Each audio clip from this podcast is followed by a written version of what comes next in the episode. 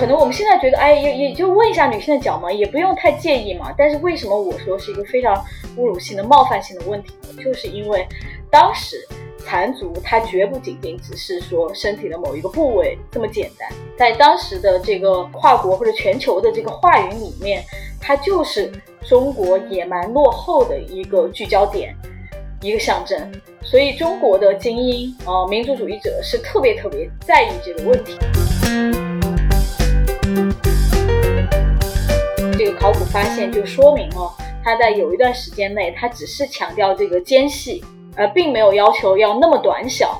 没有到后期就是我们看到的清代后期那么短小的一种情况。而在那个时期，就和美国在十九世纪末二十世纪初女性当时那个脚。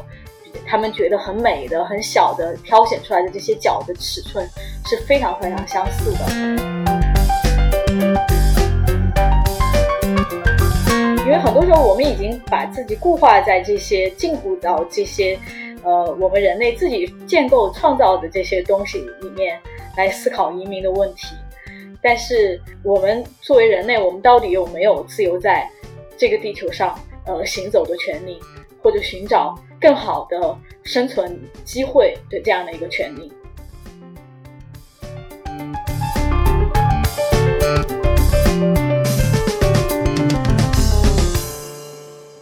大家好，欢迎来到新一期的《忽明忽暗》，我是主播金迪。大家好，我是主播王晨。嗯，本期我们很高兴邀请到何芳老师。何老师是美国加州大学圣塔芭芭拉分校历史学博士，目前在中国高校任教。那首先，请何芳老师向我们听众朋友们打个招呼，并做个自我介绍吧。好的，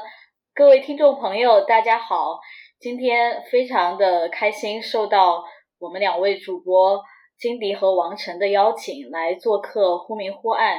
呃，非常开心能跟大家做一个分享，关于呃关于这个呃也是我的专业研究方向，嗯，美国华人历史。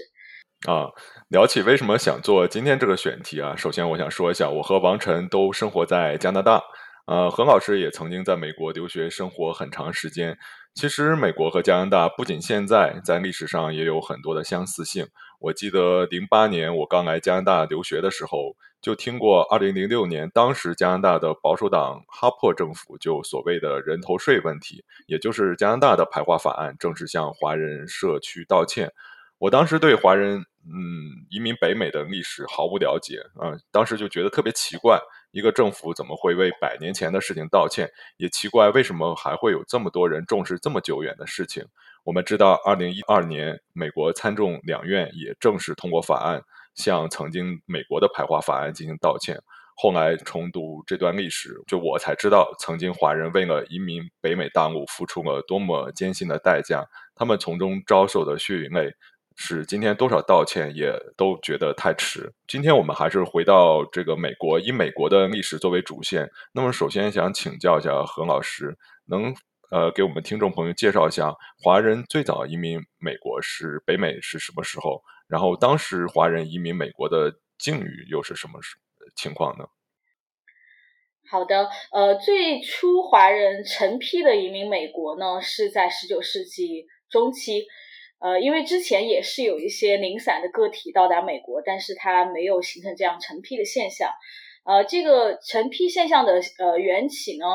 呃呃，我们还要看，要解释它的背后的原因，是要我们要分它的这个内因外因来看。首先，外因就是因为呃西方的入侵，我们都很熟悉的这个两次鸦片战争，呃之后呢又签签署了南京和天津条约，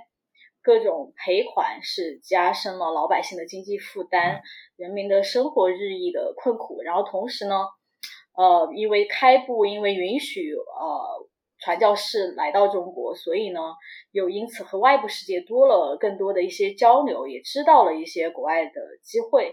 呃呃，与此同时呢，我们要看到，在这些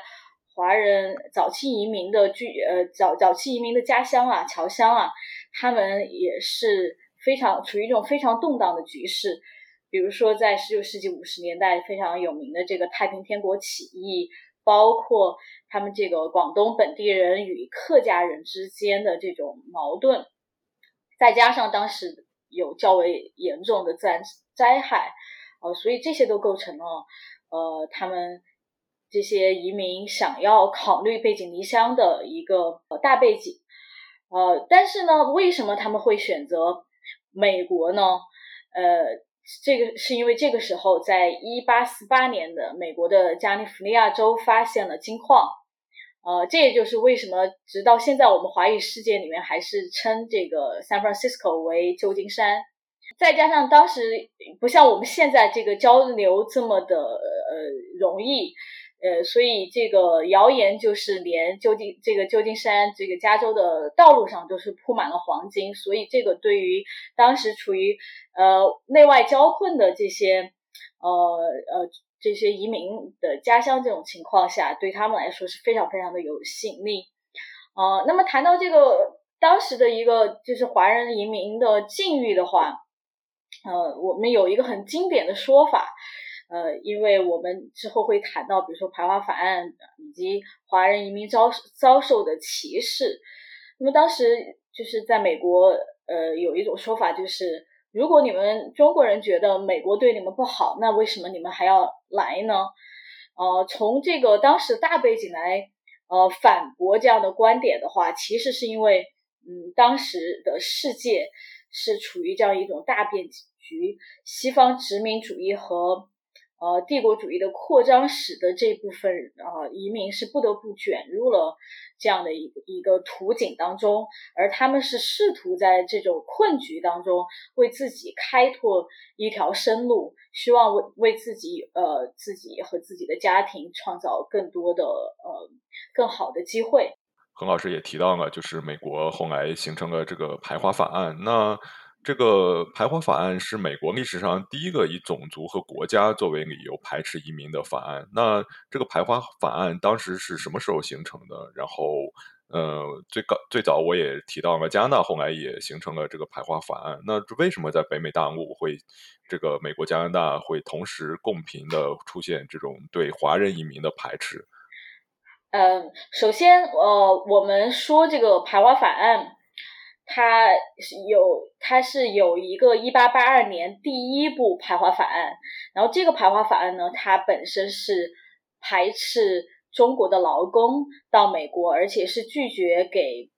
美国的呃，就拒绝给华人移民这个规划权，意思就是说，你们不管在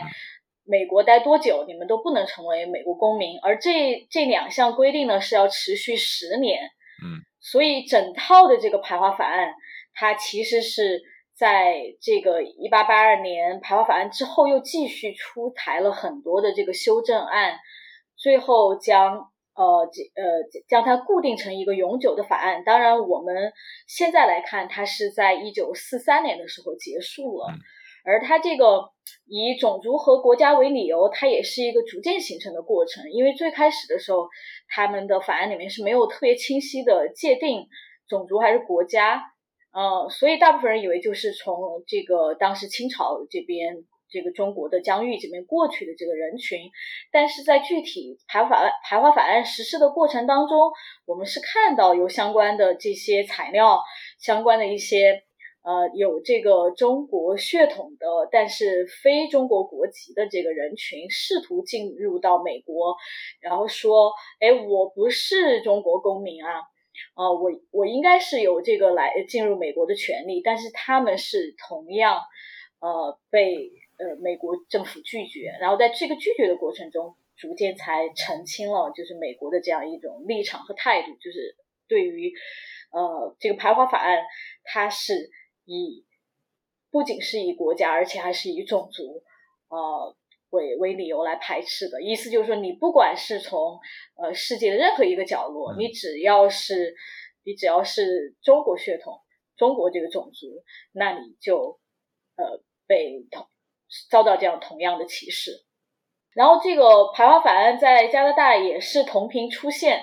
呃，这个也是呃有很多的这个历史原因。呃，首先就是在一八八五年的时候，呃。呃，这个加拿大是通过了刚才金地已经提到的这个人头税，呃，但是呢，在这个时候，呃，它更多的是一种比较松散、松散的，以一种非常松散的形式来执行的，所以它并不是非常的有效率的一种，呃，非常严苛的一种执行手段，呃，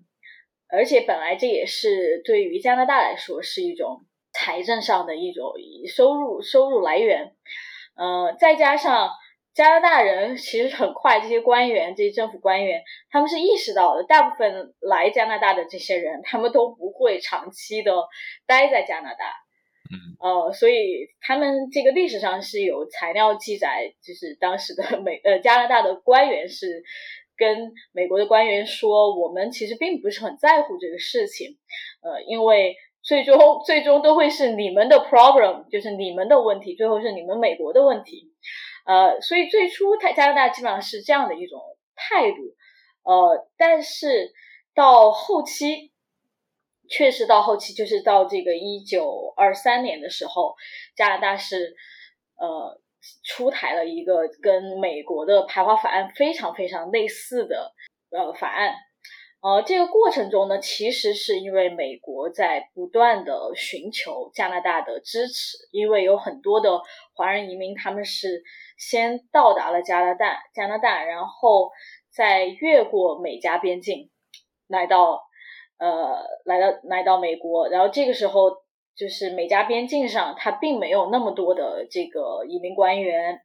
呃，美国是一方面是呃利用自己的不断扩张的这种帝国主义的呃力量，一方面是因为他们和加拿大长期的这种友好关系，就一直是在寻求加拿大的合作。比如说，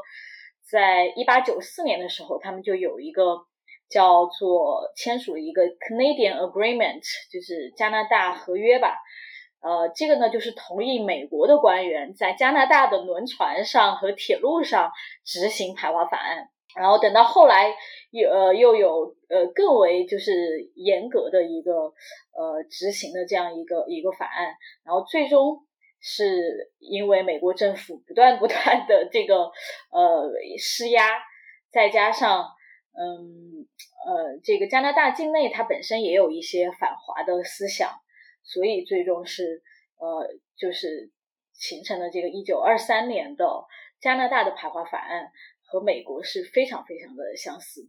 呃，它因为这个法案，它最后就是把这个人推人头税都已经废除了，而而是将这个呃任何有着和这个华裔系统呃血统的华裔族裔背景的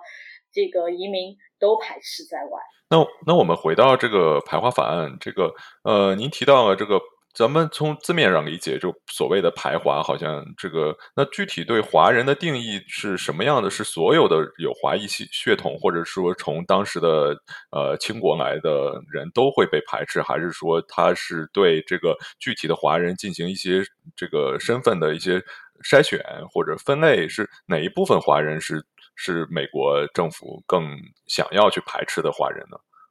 呃，对，它其它是一个呃筛选性的法案，它并非它并非针对所有的人群。然后刚才我说加拿大的时候，也需要再补充一句，呃，因为就是针对加拿大和美国是相似的嘛，比如说在加拿大一些呃中国政府的官员，还有一些在加拿大出生的华华裔后代。还有商人、学生是豁免的，而在美国，它就是规定的这个呃，中国来的外交官、学生、老师、商人是具有豁免权的，所以这就面临着一个移民筛选的问题。对我还有个问题就是，嗯，因为我想这些法案也不是就是从无中生有就突然形成的，我觉得他们也是。对于社会态度的一种反应吧，就就想问一下，是不是在这些排华法案形成之前，整体社会对华人的态度是怎么样子？是怎么样子慢慢的变，就是出现一些比较嗯排华的一些一些思想，然后最后推动这个排华法案的形成的呢？对，其实最初因为美国它是需要这个劳动力的，比如说它呃除了我们讲到这个金矿嘛，它这个呃还有。美国的铁路的修建，它需要包括西部大开发，方方面面，它是需要这个劳动力的。所以最初华人在很短的一段时间内，他们是受到欢迎的。呃，但是因为美国它自己内部它也存在着很多这个劳资呃之间的这个矛矛盾，就是他们他们本身的这些，比如说白人劳工和资本之间，他们也有很多很多的矛盾。然后在这个过程中，这些劳工组织他们就觉得中国人愿意接受呃更低廉的这个呃工资。呃，他们是这个廉价劳，他们是廉价劳工，他们造成的这个竞争环境的恶劣，因为对他，因为白人觉得这样对我们不公平啊，是吧？他们什么都愿意接受，那不是我们的工资也会不断的被压低吗？所以很多在大很大一种程度上，其实它是将美国的这个本身的劳资矛盾转换成到了呃这些移民的身上，移民是成为了。这些矛盾的替罪替罪羊。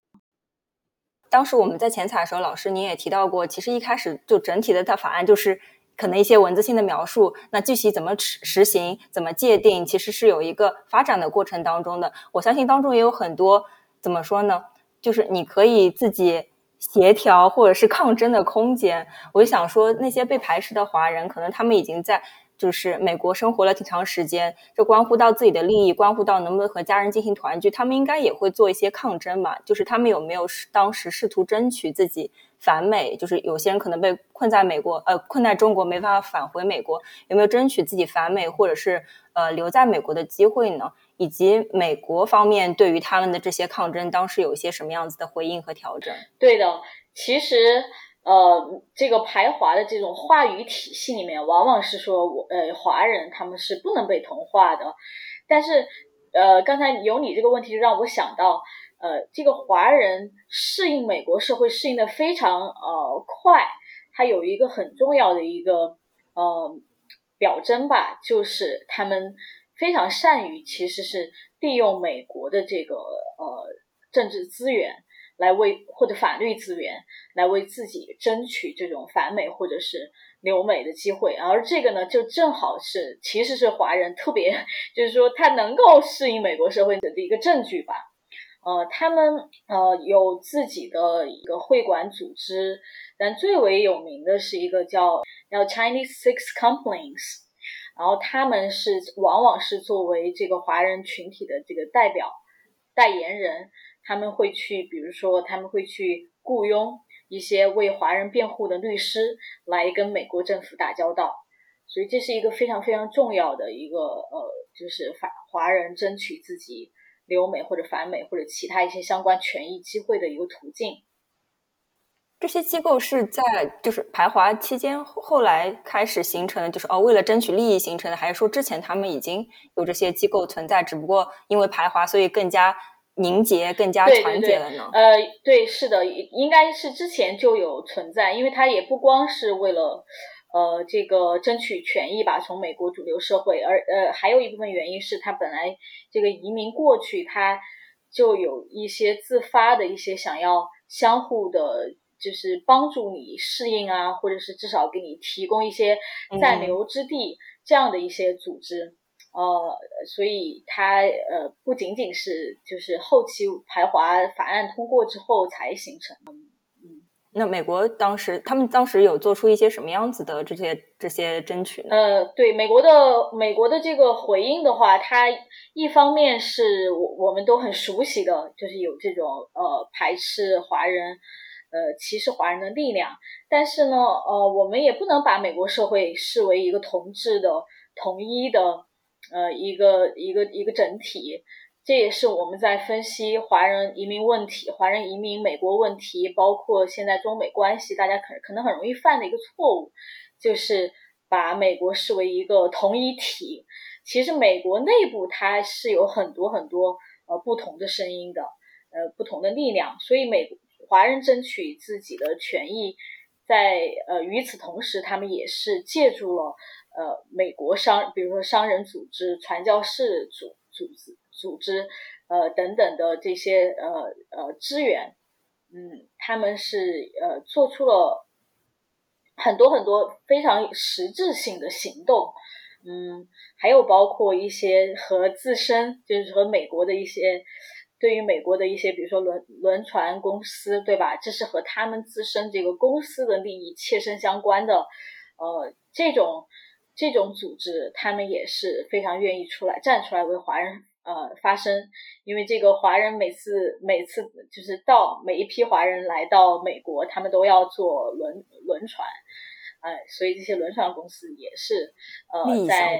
呃美国移民官员对。在美国，移民官员和华人群体之间，经常是愿意、乐意去做这个桥梁的作用。当然，商团他们的目的也很清晰，对吧？他们是希望能够保保证，呃，这个中美贸易的呃这个正常发展。还有就是传教士，他们肯定还是呃。寄希望于开拓，就是他们传播他们这个宗教在中国的这个市场，包括呃中国人来了美国之后，在美国的呃这批人，他们也希望能够把呃把把把他们吸引进入自己的宗教团体。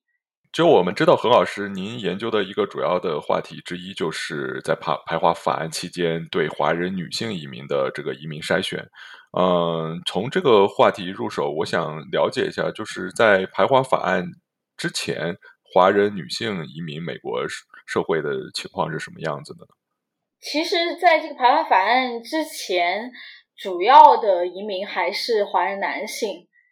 嗯，但是呃，因为他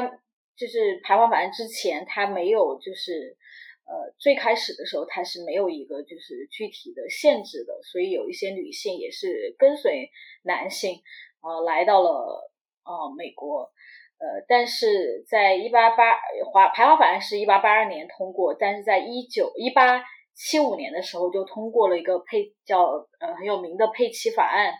它就是规定，其实它当时这个话语上它并没有说是华人女性，但是最后在实际的这个执行的过程中，它其实是呃这就是呃把所有的华人女性基本上是视为呃妓女。呃，来进行审讯，直到华人女性证明了自己不是妓女的这个身份，嗯，所以这样的话就造成了一个，就是对这个华人女性移民是造成了一个巨大的打击，呃，就非常有效的限制了这一批女性的到来，而而这种呃，对于女性就并不是特别普遍或者是大量的女性移民，呃，但是确实采取了这样非常严苛的政策。而且是早于一八八二年的排华法案，其实就是因为，呃，美国社会它对于它对于呃这个华人社群在美国壮大的一种考虑，一种一种顾虑，因为他担心这个女性来了，那你们就不是短期的在美国停留，而是在这里啊繁衍生息。还有呢，就是呃，当时他们有这样一个刻板印象，就是华人女性都是被送到。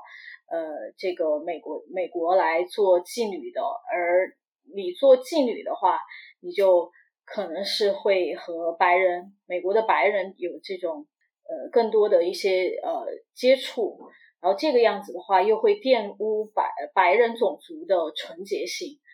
这种对于 sex 呃对于这个 sexuality 的这种焦虑，然后包括呃美美国对华人的这种种族歧视，它其实呢是通过这种。性别性别化的话语去表达的，而最终，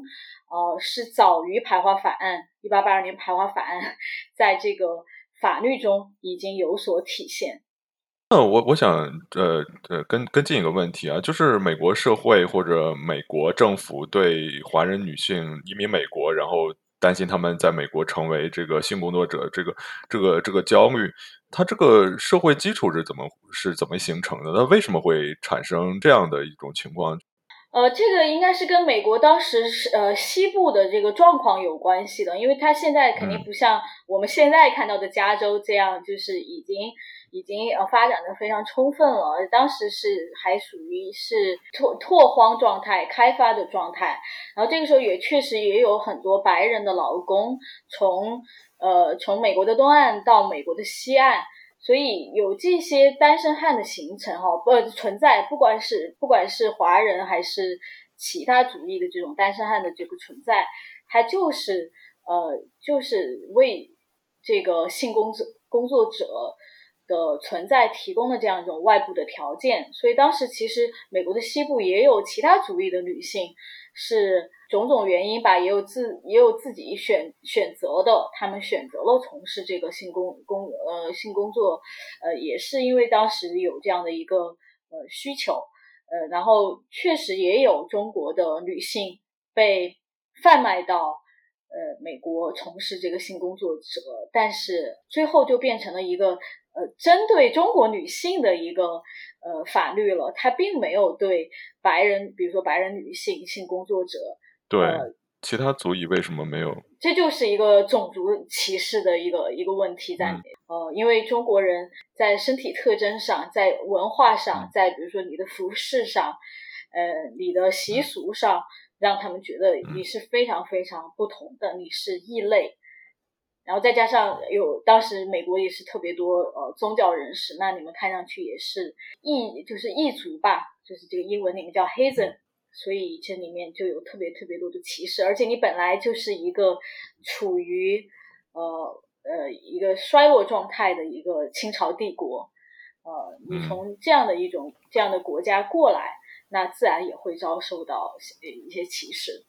所以在排华法案当中，对于女性到底是属于被排斥的那一部分，还是被豁免的那一部分，其实没有进行清晰的界定的。那所以就在具体的实施当中，对女性到底是怎样进行筛选呢？她她到底是被豁免的呢，还是被排斥的呢？然后是不是当中会有有一些变化吗？嗯，是的。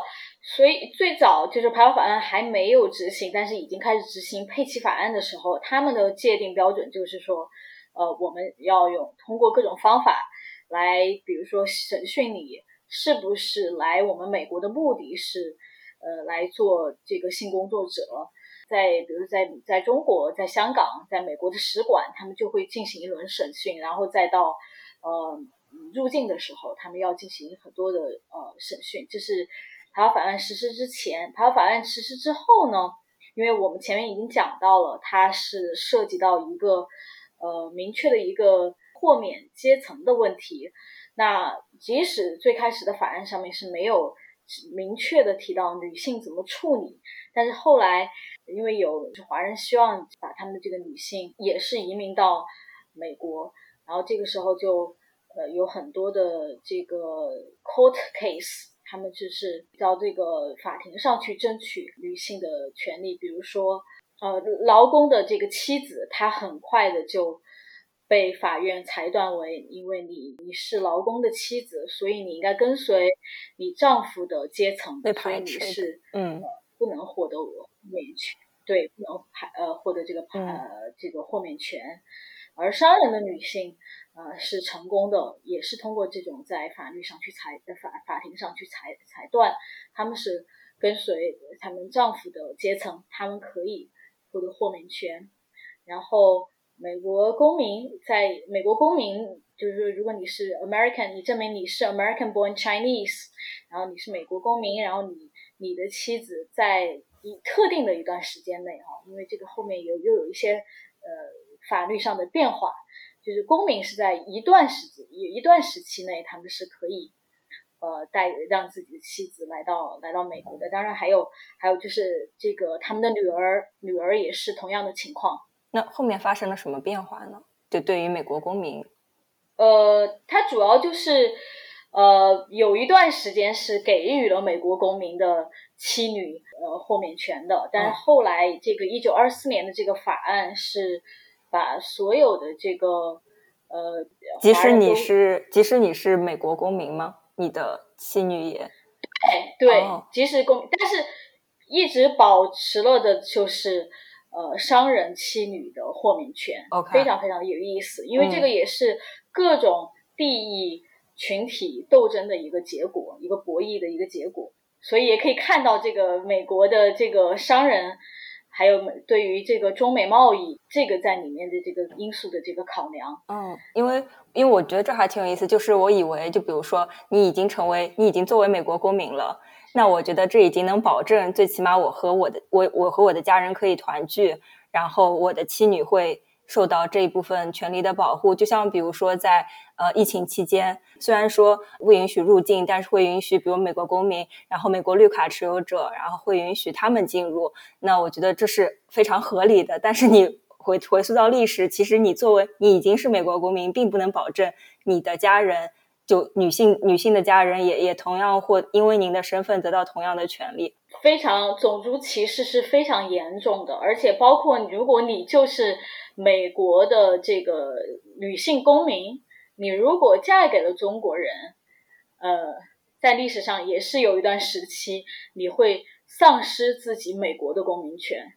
那老师，那既然提到了这个女性移民的身体审查问题啊，我知道其中就是跟您前采的时候读您，包括读您的呃写的论文，有一个特别有意思的点啊，就是美国作为一个所谓的这个当时西方的一个国家，竟然把中国的这个缠足作为女性是否缠足作为一个这个身体审查是否可以移民的一个标准。老师能给这个我们介绍一下当时缠足？在美国社会是如何被看待的？它怎么样在移民审查中竟然能作为一种审查的标准？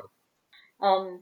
首先我们要分两个层面，至少两个层面来看。首先就是美国这个公众空间是怎么讨论呃残足的，对吧？它有一些什么样的观念，然后呃和解读，然后我们再来说。呃，在这个移民局移民筛选这个层面上，他们又是怎么样来解读的？因为在我的研究研究中是发现，其实这两个两个层面它并不是无缝衔接的，它并不是说哦，我我们这样解读了，呃，大家有这么一些讨论，那我们就把它运用到美国的具体的移民筛选执行的过程当中，嗯。首先，这个在公共领域里面，呃，它就是有一些很多呃很广泛的一个一个讨论啦，就是它这里面它并不是一个呃每一个人都像写一篇学术论文，呃，写的特别就是就是特别有理有据，或者是特别完整，它很多都是一些呃你你说一句我说一句，呃，但是大部分大就大体而言。呃，第一点，就比如说，我们很容易想象到的，就肯定认为这是中国的野蛮落后的一个象征，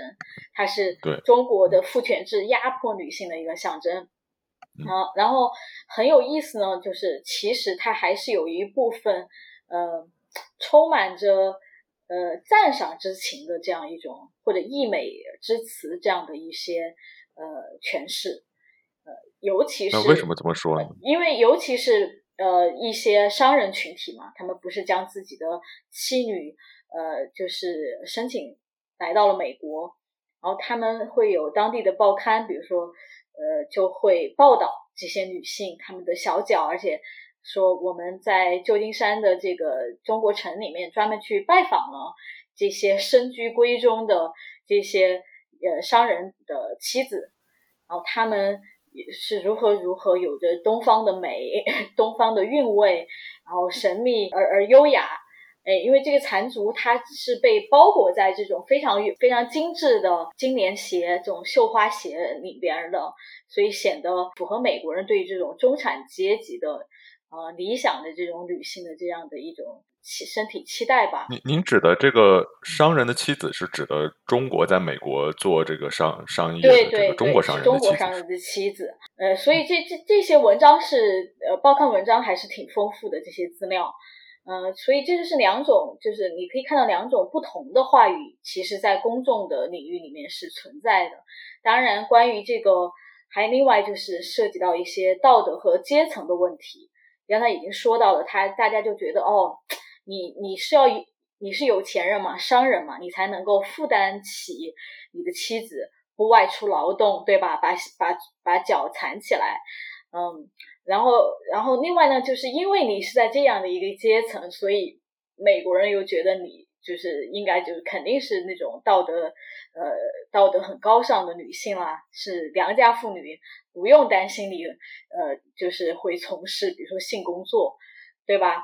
呃，这个也就是呼应了之前我说的，在美国社会里面对中国的女性的这种呃 sexuality 存在的存在的这样一种焦虑。但是呢，这个阶层问题呢，它其实呃也并不是所有的在公共公共话里面，也不是所有的人都会呃就是认可这样的一种说法，因为当时美国人包括一些西方的作家，他们一些旅行者、传教士，他们其实到了中国，对吧？他们是对中国文化有接触、有了解的，因为而且就当比如说旅有些旅行者就写的非常清楚，我们是看到在中国的道路上有这个沿街乞讨的，呃，乞讨者他其实也是残族女性。所以在整个这个公众话语来看，它其实就是非常非常的呃呃杂乱的，各种各样的诠释都存在，呃五花八门的。嗯，然而我们把视线会切换回来到这个移民筛选，嗯这样的一个过程中，我们就发现他们是采用了一或者一种非常非常固定的、非常僵化的一个解读，那就是呃认为。残族就是女性，她的阶层和她的道德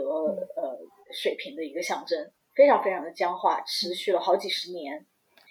老师前面有一个问题，我其实没有搞清楚，也是为什么我前面有点卡住了，就是呃前面您提到说，就是对女性的筛查是跟着他们的丈夫的身份阶层来来走的。如果你是劳工，可能你的妻子也是呃被排斥的部分；如果你是商人，可能你会被豁免。那为什么还要对女性进行身份筛选呢？是通过女性反过来证明哦，对你丈夫有可能你的身份是商人，是是准确是可靠的？对对对，很好的一个问题。呃，就是他们确实在筛选女性之前，因为女性往往是有这些男性呃来资助他们，对吧？就是作为 sponsor。来支呃支持他们，来为他们做担保，他们才可以来到美国的。而这种情况呢，呃，就是在筛选女性之前，先就要确定这些男性的身份。比如说，商人呃需要先在美国向美国政府、向移民局提供一系列的一些材料，呃，来证明自己的呃身份。嗯，比如说他在。旧金山的某条街的某一个商铺里面有股份，哎，这是一种很呃常见的一种呃方式，而且他们也需要一些证人，说一些跟他们打过交道的白人的商人来为他们作证，哎，确实他是在这个呃拥有这个商店或者是在这个商店里面拥有股份，啊，它是一个非常复杂的一个。一个过程，尤其很多东西其实是不好证明的。有些，而且你证明了，就是你即使提供了证明，美国政府后来呃也是逐渐的变得不太相信这些移民的证词和包括他们的证人的证词和提供的这些呃文档啊证据啊。这也就是为什么这个身体似乎就变成一个美国移民局非常非常看重或者依赖的一个证据。呃，就是因为，呃，他们首先就当时不像我们现在，可能很多东西都有记录，都有证明。哎，当时很多东西都是呃，就是缺乏缺乏一些相关的官方认可的呃证据的。呃，还有就是有一些东西本来就很抽象，比如说你这个阶层是吧？呃，这个阶层你到底怎么定义？因为它有很多东西它是流动的，抽象且流动的。那我。就是可能几年前我我是劳工，但我现在我是商人，也是有这种情况，对吧？后所以后来有很多很多很多的这种反反复复的来来回回的这样的一种就是呃界定，呃，因为怀化法案是长达最后是在一九四三年才被废除的，所以它在长达这么几六十余年的过程当中，它确实是一个。反反复复来来回回的过程，它确实不是一天就形成的。但是因为身体特征，在至少在大家当时的观念来看，就是说，那你比如说尤其残足，对吧？你一旦形成了，你没有那么容易改变，你没有那么容易作假，你有一定的稳定性。而且残足是一个非常就是有高辨识度的一个身体特征，它不比说我我的。脖子有个伤疤，我的头皮上有个伤疤，这么就是相对来说不太容易辨识，哎，所以逐渐的这这样的一个过程中，呃，他们就变得很依赖身身体的这样一个作为一个筛选的依据。所以小小她不仅是妇女自证我自己可能是中产阶级，然后我不会成为性工作者，但也是丈夫的证物之一。就以身体来证明我们整体的阶层是是应该被呃美国所接受的。对，比如说还有一点，如果你买得起当时的一等舱的这个船票，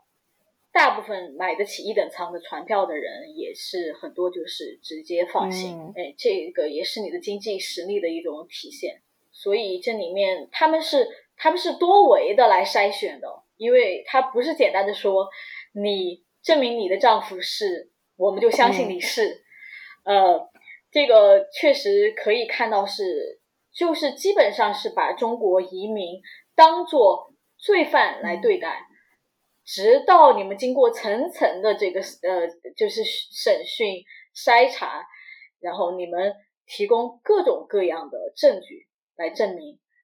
这个这个这个就是案例，这个 case 才能够真正的就是被决定下来。那那我想。呃，跟进问一下，就是您说把中国移民当成罪犯进行这个审查或者审讯，那他具体的这个流程是怎么样的？他在什么地方进行这些审讯和审审查呢？呃，他应该是那个船到了之后，他有一个初审，嗯，呃，一旦觉得有问题，呃，他就会把他们转移到一个固定的地方。早早期是这个旧金山的这个岸边。呃，这个轮船公司的一个一个，他们叫 shed，一个一个小小小木屋吧。然后到后来是后期一九一零一零年之后是天使岛移民局把你进，把你就是呃就是，当然我我想用囚禁哦，但是这个美国政府肯定不会承认是一种囚禁，呃，但是就是把你拘留起来吧，让你等候审讯，这呃。对有一些人来说，可以是长达很多年、很多年的很多等候。呃，对，很多年的一个等候，就是看你的每一个人的这个案例不同，就你具体的这个每个 case 它的跟进的程程度不同，呃，你的等候时间也不同，然后你还要进行这个，还要检查你的身体有没有一些传染性的疾病，所以在要在移民的医院里面去去进行这个身体的呃这个检查。这个就我说的这个残足，还更多的只是视觉上的一个一个观察，呃，或者是一个询问，嗯，口头的询问。但是关于这些呃传染病的话，呃，他们还有更为更为 赤裸裸的呃不堪入目的一些呃审查。嗯，哎，那您说的这个天使岛，这天使岛是位于什么地方？它是在离旧金山并不是特别远的一个小岛上。哦，所以是一个非常是只是一个呃，就是环海的一个小岛上，是一个非常隔绝的地方。这怎么听起来很像一个监狱一样的感觉呢？对，因为旁边就是有一个那个监狱，它就是有一个监狱在那个附近。嗯，他对，而且当时就是当时被关起来的这些移民，他们也留下了。他们当时因为关下来之后，他们关起来之后，他们。在那个木屋里面刻了自己很多表示自己悲愤的诗句嘛，然后现在中英文版的这个书都是有的，就是保保留了他们这些诗歌，也有一些分析。他们确实就是觉得自己像一个呃囚犯，这是他们自己用的这个囚徒啊这些词汇，都是他们当时自己用用来呃描述自己的一些就是用词。那您说这个在这个这个岛上有的长达几年的审查，这个这个我我我我我想就是他本身只是一个想移民美国的一个华人，但是他就可以被美国政府这个在一个岛上这个这个关押好几年，像蹲监狱一样。那我想在这个过程中，如果比如说他想放弃移民，可以。自由的离开吗？还是说这个事情就完全是由美国政府决定？然后移民审查结束之前，他就必须要一直在这里面，就是像蹲监狱一样蹲着。哇，你这个问题是一个很好的研究性问题，因为目前，因为目前，呃，我们了解到的情况基本上都是，呃，呃，他们没有，就是就是现在，当然档案是有限的，对吧？他不可能把所有的事情都记载下来。很少会看到说有人想中途放弃的情况。哦，OK。呃，对，更多的是他们还是抱着一线希望，他们在等候。呃，但是并不是说因为你等的久，美国政府就会给你宽容以待，也有这种，就是等到最后没有，呃，没有，就是就是还是要拒绝你。然后把你遣返回中国。嗯嗯，这个过程中也有女，也有人是选择了自杀。自杀，对，嗯。为什么要自杀，而而不像就是刚才经理一提到的说，那你就回去就好了嘛，对吧？嗯。因为其实呃，当时的人可能他有很多观念，我们还要站在当时的角度来看，嗯。就是他们会觉得呃，尤其是自己由自己的呃丈夫是吧做担保，嗯。呃呃，是到美国本来是一件很光宗耀祖的事情，感觉是一件就是可能他们留在他们当地的人会非常羡慕艳羡的一个事情。嗯呃，然后这个时候你没有能去，你你回你被遣返是一件就是奇耻大辱。嗯嗯，然后另外一个角度就是，他们确实希望，就是说，呃，我前面讲到，本来就是一种内外内外交困的一种情况，呃，回回就是回去情况也不是那么的好，所以我是就是抱着那么一线希望，我也不想放弃，我还是希望能够留在美国，呃，就或者就是说有就是希望希望等到最后嘛，不到最后不放弃，希望能够和家人团聚，希望能够过上更好的生活。那这在岛上这些等待审查的移民，在这个整个审查过程中，他是如何应对美国这个非常苛刻的移民审查呢？他们有什么自己的措施来来通过这些移民审查的？这个发展了一段时间之后吧，就是这个移民和移民官员之间的这些博弈，就慢慢慢慢的变得更加的程序化，就是最开始可能只是口头的一些准备，但是后来就变成了一个产业，一个产业就是他们有提供这个口供纸。对，包括这个口供纸，它也有一个发展的过程。早期可能只是就是写一些笔记嘛，对吧？他问什么你答什么，他可能问你什么你答什么，呃，几页纸啊，或者给你画一下图，你到时候怎么说你的这个呃你的那个村庄的一些情况，呃，因为他们移民官员都会问到，然后到后期你就看到是有，就像基本上是印刷成书一样的这种。呃，有有这个呃，就是比如说有一些个人的信息，你可以把它填上去，但其他的东西其实就完全完全非常的程序化了，嗯，模板化，对，非常好，就是已经有了模板了，嗯，就是就是以这样的方式来应对的，而而大多数人基本上是就是要那个船要到岸的时候，就把这些呃口供纸扔进了大海。当然，呃，在他们被关押在天使岛的这个时呃时间里面，呃，在美国的这些华人也有想方设法的把一些口供的信息，比如说有些情况有变化呀，什么什么的，或者证人有换呀，呃，有一些就是需要更新的一些信息，也是通过比如说呃天使岛的一些呃厨，就是就是这些厨房里面的工作人员。通过递食物啊，递水果，比如说花生壳里面，然后香蕉壳里面藏了、隐藏了这样的一些呃笔记，这些小抄，叫可以叫小抄，呃，给他们。然后这些有一些被被被因为被被移民局 发现了，所以现在是保留这些资料是保留在了美国的国家档案馆里面，也是为什么我们知道这样的一些情况。嗯。就好奇，就是到一九四三年的时候，那个排华法案才废止嘛。但是从在晚清的时候，就是已经有废缠足的运动，然后就大家提倡天足。所以说，想这个，不知道在这个过程当中，大嗯，美国的移民官是怎么处理这个残足的事情？到了，我想在四三年的时候，是不是大家已经不以这个标准了？还是说残足还是很大的一个鉴别的方式呢？嗯，很好的问题，因为我刚才呃在讲美国的公众呃公共空间里面谈论以残足这个话题的时候，我只是讲到它是五花八门的这样一个一个解读，对吧？呃，我。我然后然后这个王晨这个问题就问到了我一个非常关键的一个时间性的问题，呃，因为呃因为这个中国的情况是在不断的变化的过程当中，然后对，然后这也是为什么缠足的变得五花八门，因为因为美国的公共领域他们是有关注到，呃，中国是有在废除缠足，也有也有这个废缠足的运动、天足运动等等等等，呃。呃，而到了实际的这个筛选的过程中，呃，移民官员他们在跟进的这个过程中，要远远晚于这些公共话语。比如公共话语，它就是新闻，呃，比如说你有了这样的一个牌，呃，就是这个反残族的这样的一个法令，那马上就已经报道到了新闻里面，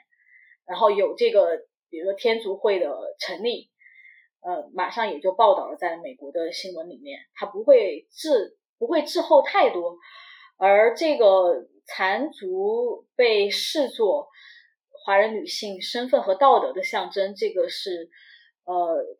持续了几十年，它是但是没有到一九四三年，它是就是现在发现的材料，一八八五年是最早。华人其实最早是华人，他们的律师在给他们准备一些材料的时候，就专门提了我们是有残族的，然后这个是我们的一个呃这个女性道德和身份的象征。这是一八八五年最早我们看到的材料，然后等到呃一差不多一九二零年大概左右，呃逐渐的就不再呃应用，就是美国移民局就不再应用这样的一个解释了。应该这就是他们确实是感觉到这个，呃，虽然是滞后了，但是，呃，呃，确实，如果你再坚持这样一种就是过时的观念，那是完全说不通的。这个里面就涉及到一个，就是说为什么会滞后这么多，并不是美国人不知道这回事儿，对吧？那公共领域全部都已经报道了呀，呃。这个里面就有一个原因，我刚才也已经间接的提到了，就是说最早的这个档案里面哈，我们现在发现的这个一八八五年的档案里面，其实是移民自己准备的材料里面这样来解读的，就说明了他们认为，就是他们自己这个身体，他们的残足是可以变成他们的一种资本，呃，来就是呃。跟美国政府证明自己的呃呃豁免权，所以中国人在这个呃固化这种刻板印象里面，也是就是自己就是起到了这样一种作用。虽然说为自己争取到了一些呃进入美国呃的可能性，但是呢，在这个过程中，就是把一个过时的观念吧拿来反复的利用，然后最后加强和固化。嗯，但是。这里面其实呢，除了移民局官员，除了移民之外，还有很多的中间人在里面，也是处于一种呃非常进退两难的一种位置。比如说中国的这个外交官，嗯，尤其是吴廷芳，他是呃在发表了一篇英文的文章，在美国的报刊上，就专门把这些。中国的这些变化有，还有还有就是残族，它现在已经在中国是各个阶层都比较普遍流行等等，这些都已经呃介绍给了美国的公众，呃，但是呢，在直接的这个移民实施的这个这个过程当中，呃，他们又不便过于直接的去挑战这种成见。然后我这边呃看到的，就是我的研究中发现的一个非常呃非常有力的一个证据，就是当时呃就是一九一一年吧，一九一一年的夏天，也就是天使岛移民局成立不久的时候，这个华人领袖吴盘照，他就和这些华人呃那个就是美国的这些商人，他们一起组团到天使岛去调查。华人是否有遭到不公平待遇？然后这个调查的过程当中，呃，是美国的呃美国的这些商人里面有一个人就问到了，就是说，哎，你们为什么要去问女性的产主啊？这个是一个非常苛刻的问题，呃，为什么要纠结纠结于这个问题？然后当时，呃，当时的材料也很有意思，就是中中国就是中国的这个华人。华人华人商团这个五盘照啊，他自己是呃中西日报当时呃中国的应该是在北美的第一个华人华语日报的编辑，所以他的这个他的这个报刊上对这个事情他是有所报道的。然后他有一个版本，然后移民局他自己当时是把整个审查都记记载下来了，一共有九十多页，九十多页这么样一个一个文档。然后对这个问题，他也有记录，他们两个是有版本上是有不同。呃，武盘照呢，他就是直接的，他的记录就直接的跟这些移民官员说，嗯，首先就说到，其实呃，他并不是就是缠足，他并不是一个女性阶层的一个表现。它也不是它道德的一个表现，尤其现在在中国已经有这个天足会了，有反残族的运动了，所以中国已经在变化了。嗯，你这个说法就是不成立的，就你以后就不要再问这种呃有有有歧视和侮辱性的话题。而美方的这个记载呢，他们就主要的就是强调说，呃，那在旧金山我们没有找到任何的。女性就是华人女性，如果她是残族，然后她有道德上的问题，她有从事妓女的职业，所以你就可以很明显的看到这里面肯定是呃存在着一个就是有一方至少有一方可能是撒谎的情况，呃，在而这个这个他这个档案制造的这个过程中，它是带有很明确的目的性的。他非常反复，就是感觉是在强调旧金山的女性，她就是呃符合这样的一个解读的意思。其实引申出来就是我们的移民筛选手段是合法合理的，是非常的呃，就是没就是没有存在太没有存在问题的。呃，这个时候他就把五五盘照的话也五盘照的话也稍微就是调整了一下。呃，当然这里面可以可以探讨的东西就非常多了，怎么样来鉴别这两个档案？呃，但至少我们可以看出，就是呃另外一个角度来来看出这个五盘照的态度哈。他虽然在这个中文的报刊上他是这样的这么样来记载这个事情的，但是当他们呃这个组团去调查的时候，他们其实是准备了一系列的一些呃就是问题，他们要求。美国的移民官员来一一的解决，就是说，你们在这些这些这些方面存在的问题，我们已经跟你们的总统，呃，跟你们政府的官员都已经交涉过了。我们希望你在这些问题上给我们明确的回答。在这些问题上的时候，这些这这个这个单子上面，他们是没有列举到这样一个呃，对于你女性残族的这样一种，他们觉得非常。呃，就是冒犯的一个问题，呃，为什么？可能我们现在觉得，哎，也也就问一下女性的脚嘛，也不用太介意嘛。但是为什么我说是一个非常侮辱性的、冒犯性的问题呢？就是因为当时残足它绝不仅仅只是说身体的某一个部位这么简单，在当时的这个跨国或者全球的这个话语里面，它就是中国野蛮落后的一个聚焦点，一个象征。所以，中国的精英，呃，民族主义者是特别特别在意这个问题的。尤其是中国人已经感受到了这种这种，就是，嗯，就是已经内化了这种侮辱，想要去求变的时候，你们还而且已经确实做出了实际的行动去反对残族的时候，然后你们这群群移民官员还在不停的去提及这样一个就是。他们在在这些移民看来是非常非常，呃，就是冒犯的，甚至是在过时的一个问题。嗯，这个也是我我这样说的有有一些底气，也是因为我看到了，呃，非常非常宝贵的在当时留下来的一些去美国的中国学生他们写下的这个证词，就问他们，呃，就是呃，就是当时帮助他们去的一些宗教人士。让他们写下来哪一些问题让我们觉得不是？你想想，他们应该是被问了很多的问题，对吧？然后在这个幸存下来的这个二十多个、二十多个呃学生的证词里面，就有三个学生是明确的提到了，就是他们不应该问，呃，他因为因为他们是学生嘛，所以问的是他们的母亲，就不应该问我的母亲是否残疾，所以他们是非常非常在意这个这个问题的。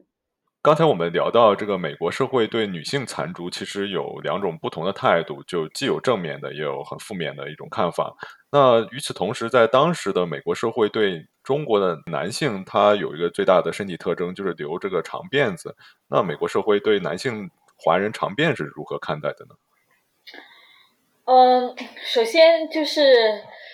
说到美国对这个残族女性，就是这种两种两种比较对立的一些看法哦。虽然有一种看法是饱含着这种就是呃就是赞美的这种态度，但其实它也是在另外一个层面上的一种就是他者化华人，因为他并不是说你是和我们一样的这样的人群，然后你。去缠足，而是他是觉得你是作为一个异类这样去缠足，但是呢，又因为你的阶层，呃的这这这这种光环，似乎你又显得是这种呃异类里面的稍微就是更优化一点的那一部分人，但是你们仍然是异类，你因为你们的缠足在我们的眼中仍然是一个呃带有这种异域情调的。异域风情的这种 exotic 呃存在，所以它也就即使是有一些相相对来正面的，但它其实还是带着一种呃种族的观念在里面。嗯，然后对于这个就是美国对于华人男性的这个长辫的这个看法呢，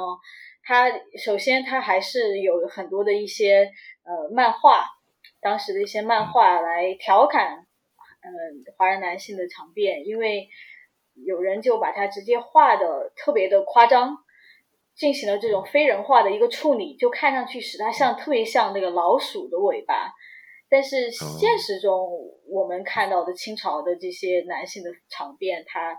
不是像老鼠的尾巴那么样。它它之所以画成那个样子，其实它就是一种呃妖魔化的一种处理。然后在这个过程当中呢，它。又又是你野蛮落后的一个象征的一种表达，同时呢，它又又因为美国的男性在那个时候其实是没有人留长发的，没有人蓄长蓄蓄长发留辫子的，几乎是肯定是没有的。像相比现在，你可能还找到一些多一些，就是男就是美国的男性可能有长头发的，但当时的情况下，呃，华人的那个长发显然是他呃。一一一种女性化的一种象征，你的这个 sexuality 是呃异于常人的、异于常规的，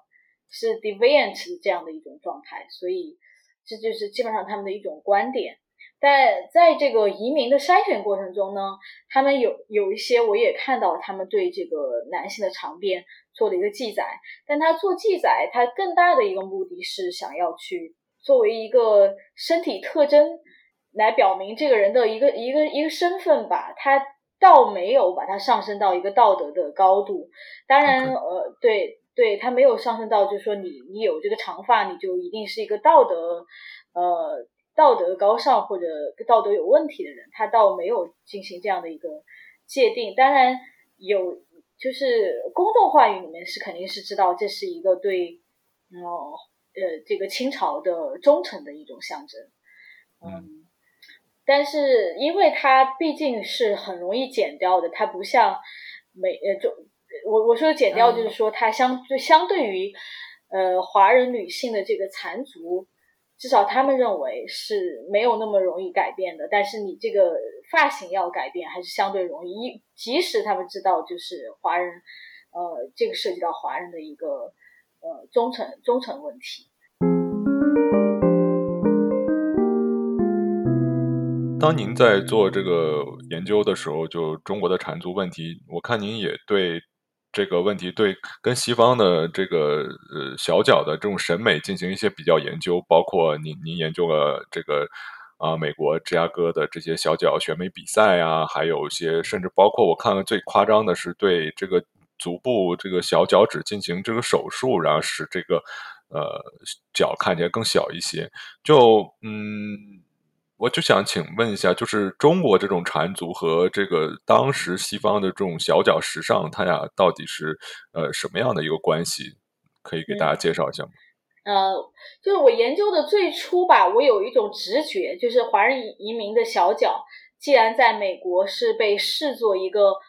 豁免条件的一个证据、一个依据，那么它。可能是和美国中产阶级这种性别观念啊，还包括对女性理想女性身体的期待是有一定关系的。呃呃，因为当时美国他们也是认为，就是中产阶级嘛，你更多的是女性，你是不要外出工作的。呃，他还是有这样的一种传统的观念。但是我没有想到的就是，在我实就是实际的这个研究当中，呃，能够发现这么直接的这种证据，就是他们美国人，他们自是就是白人女性啊，啊，包括不仅是美国人啊，就包括欧洲的一些女性，她们都有这种，嗯，可以说是时尚吧，或者是就是一个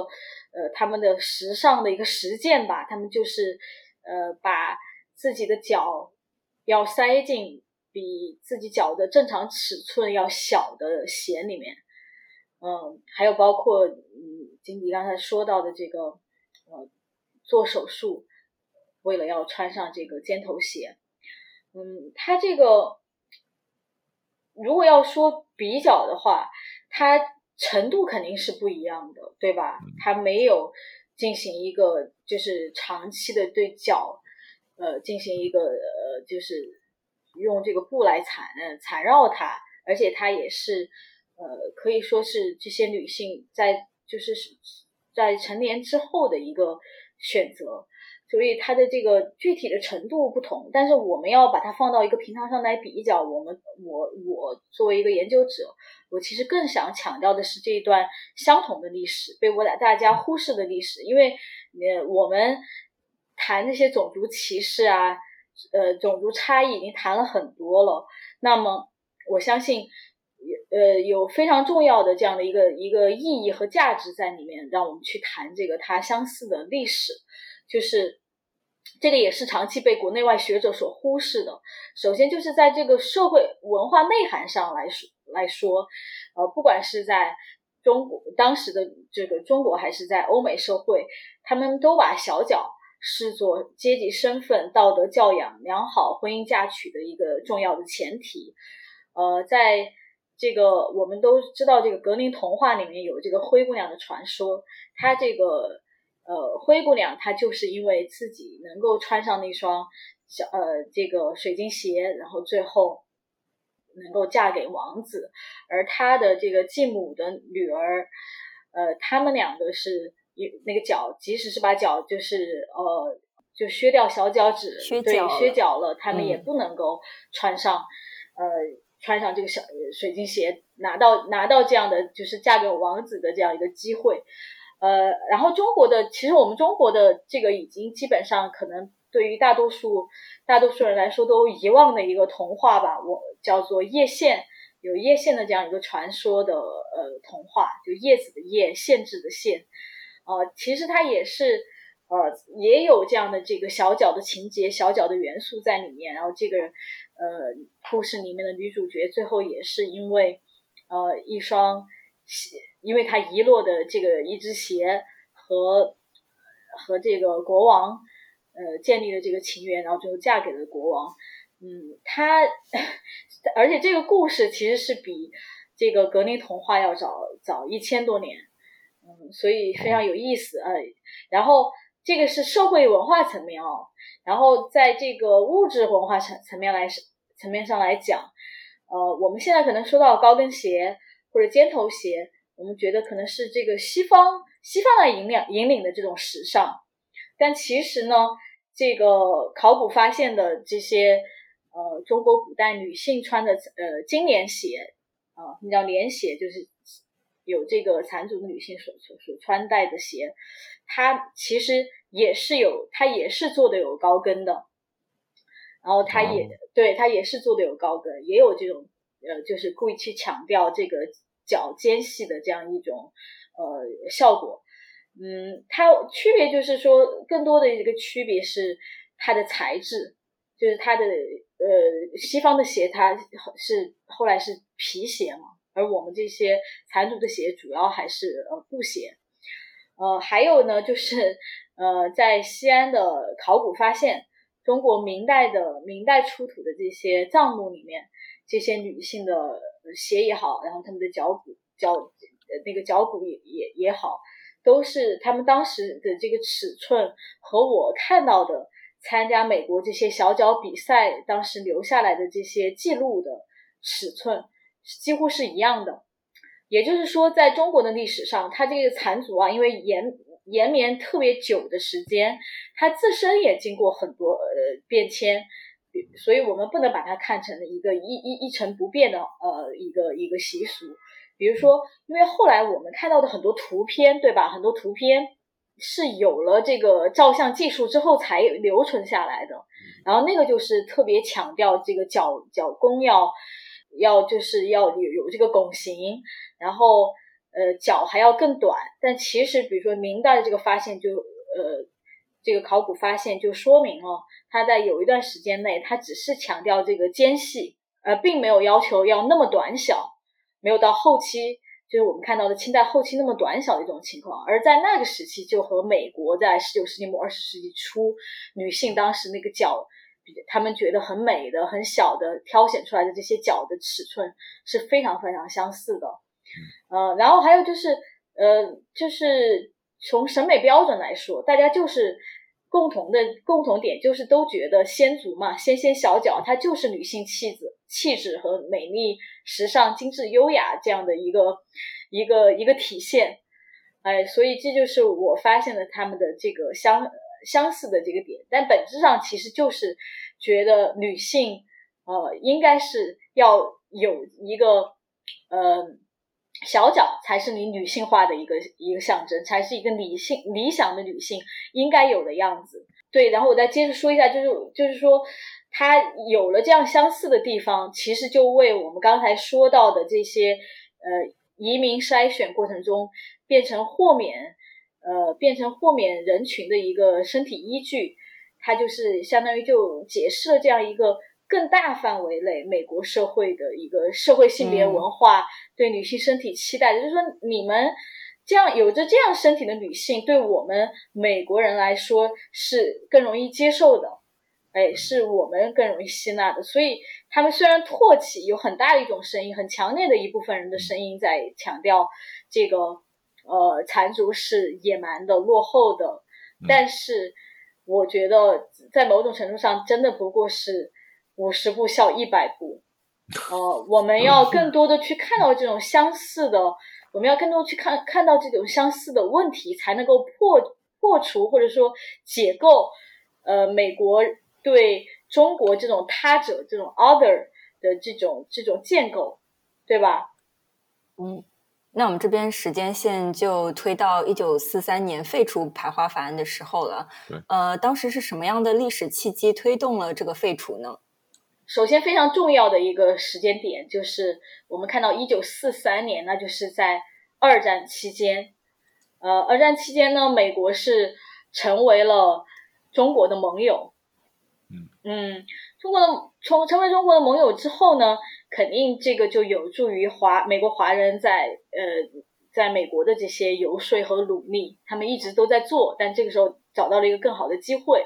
然后并并且。呃，当时呃，当时全世界都在进行这个反法西斯的战争，大家谈论到更多的这种呃反对种族主义，对吧？争取民主这样的这些话语是嗯，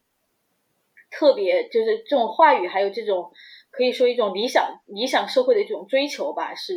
呃非常的强烈。所以在这种背景下，很多的亚裔群体也是在质疑。呃，美国政府的这个排华法案里面的种族歧视，包括包括对亚裔其他种族裔也存在类似的这种种族歧视。然后呃，还有一点比较重要的就是日本的这个政治宣传。呃，因为当时日本它是它是那个敌对国，呃，这个时候他就想要通过政治宣传来对美国施压。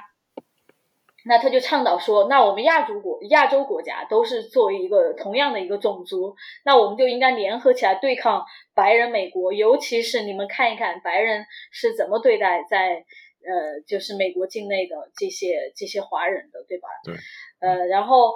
呃这个美当然，因为当时就是中美是结盟的情况下，美国的媒体它也起到了推动的作用，他们也提出这个排华法案必须得废除。呃，中国是呃美国人在东方的这个白种人的希望。呃，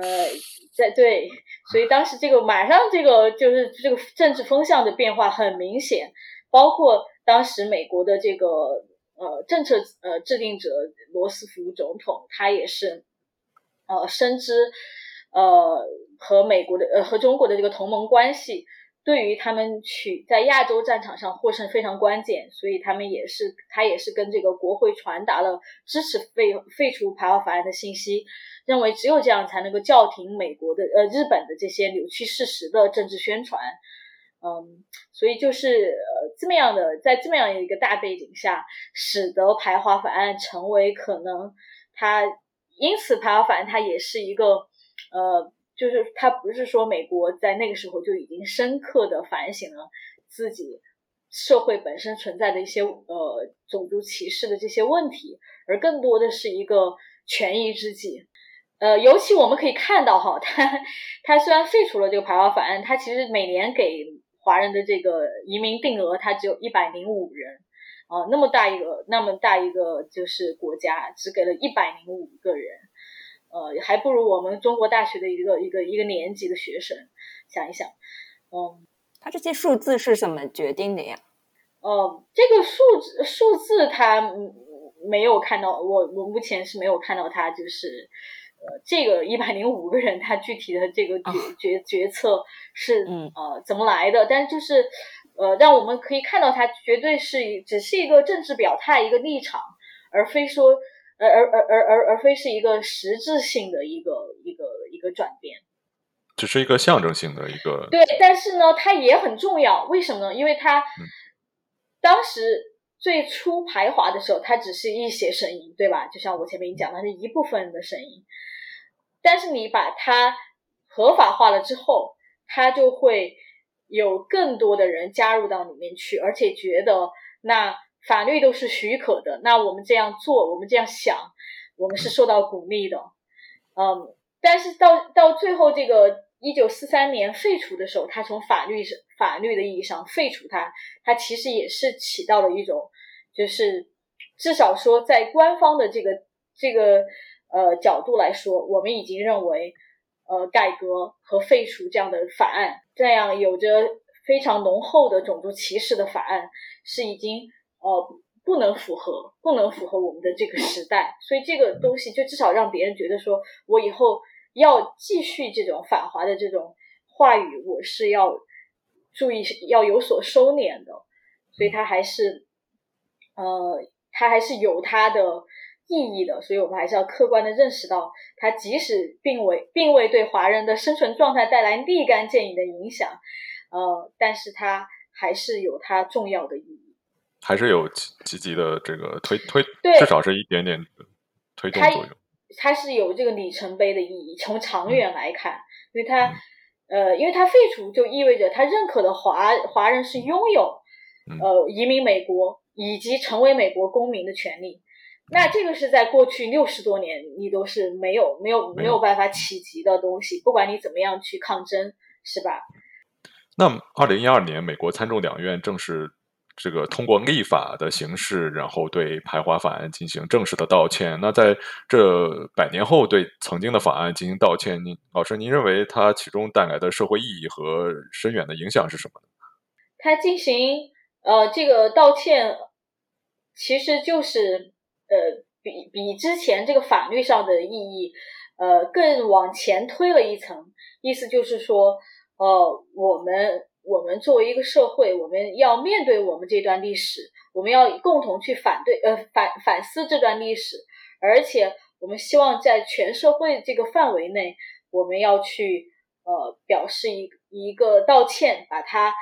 怎么说公共层面上，不仅是法律层面上，全社会更为广泛的这个层层面上来进行一次呃检讨，嗯和反思，然后。但是呢，其实这个只是这个也是说一种一种姿态，因为真正的改变，对一种真正的改变，其实还是要去实践的。这是我我自己学习这个美国历史的一个体会。真正的改变还是需要不断的去实践和不断的去抗争。因为我记得我第一次给学生开这个美国华人史的课是在二零一七年，嗯，就是在这个我读博士的学校，然后当时当时正好在那个应该是五月六号，在纪念这个纪念这个排华法案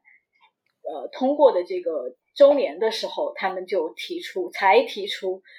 才在加州提出要让呃加州的中学都要都要就是写就要教授和把这个排华法案写进他们的教材，所以就是即使在加州这个华人群体聚居聚居的这个州，这个这个内容它并没有就是必是一个这种必修的内容，呃，在二零一七年的时候都还是还是大家在在就是在争取的这样一个过程中。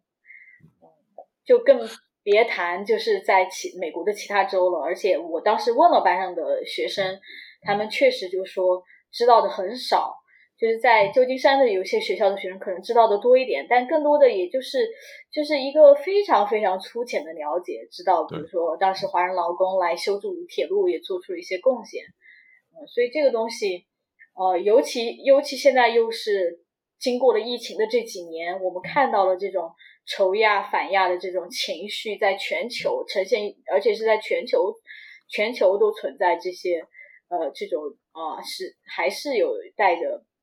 很强烈的这种种族主义的一些呃话语，在这个时候我们才我们可能更能认识到，就是以为什么一定要去啊反复的研究呃和回顾这一段历史。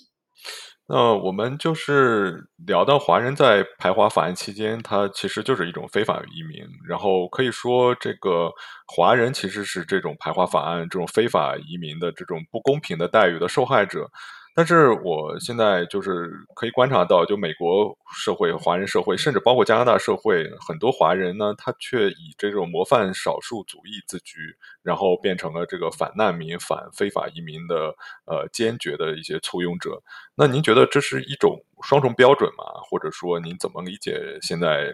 这一代华人的这社群里的这种现象呢？嗯，对，确实。确实有这样很明显的这样的一个话语的转变，就是从当年，呃，华人是非法移民是黄祸，然后到当今的这种模范少数族裔的这样的一种一种话语，呃，我们怎么去看待它呢？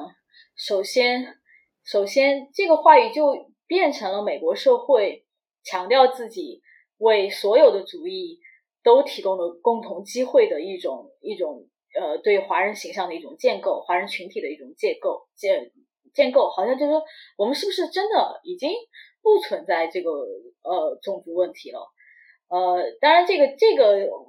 这个魔术少呃模范少数族裔这个建构也有几十年了，但是你看，在过去的这几年疫情，我们可以看到，呃，可能很多东西远非我们想象中的简单，对不对？呃，就是他另外这个话语。还有一个作用就是说，让这些美国的少数群体，他们互相就是针对彼此。虽然都是少数主义，但是你看，呃，我们这个华人就就充分的利用了美国提供的机会和资源，我们就迅速的，就是在这个社会这个阶梯上往上升。呃呃，你们黑人或者你们墨西哥裔，你们存在的，你们如果觉得自己。呃，不是模范少数民族，你们在经济上、在教育方面不如华人，那是你们的问题，那是你们的问题。所以，这个他并没有解，没有看到美国呃美国社会一些很深层、很深层次的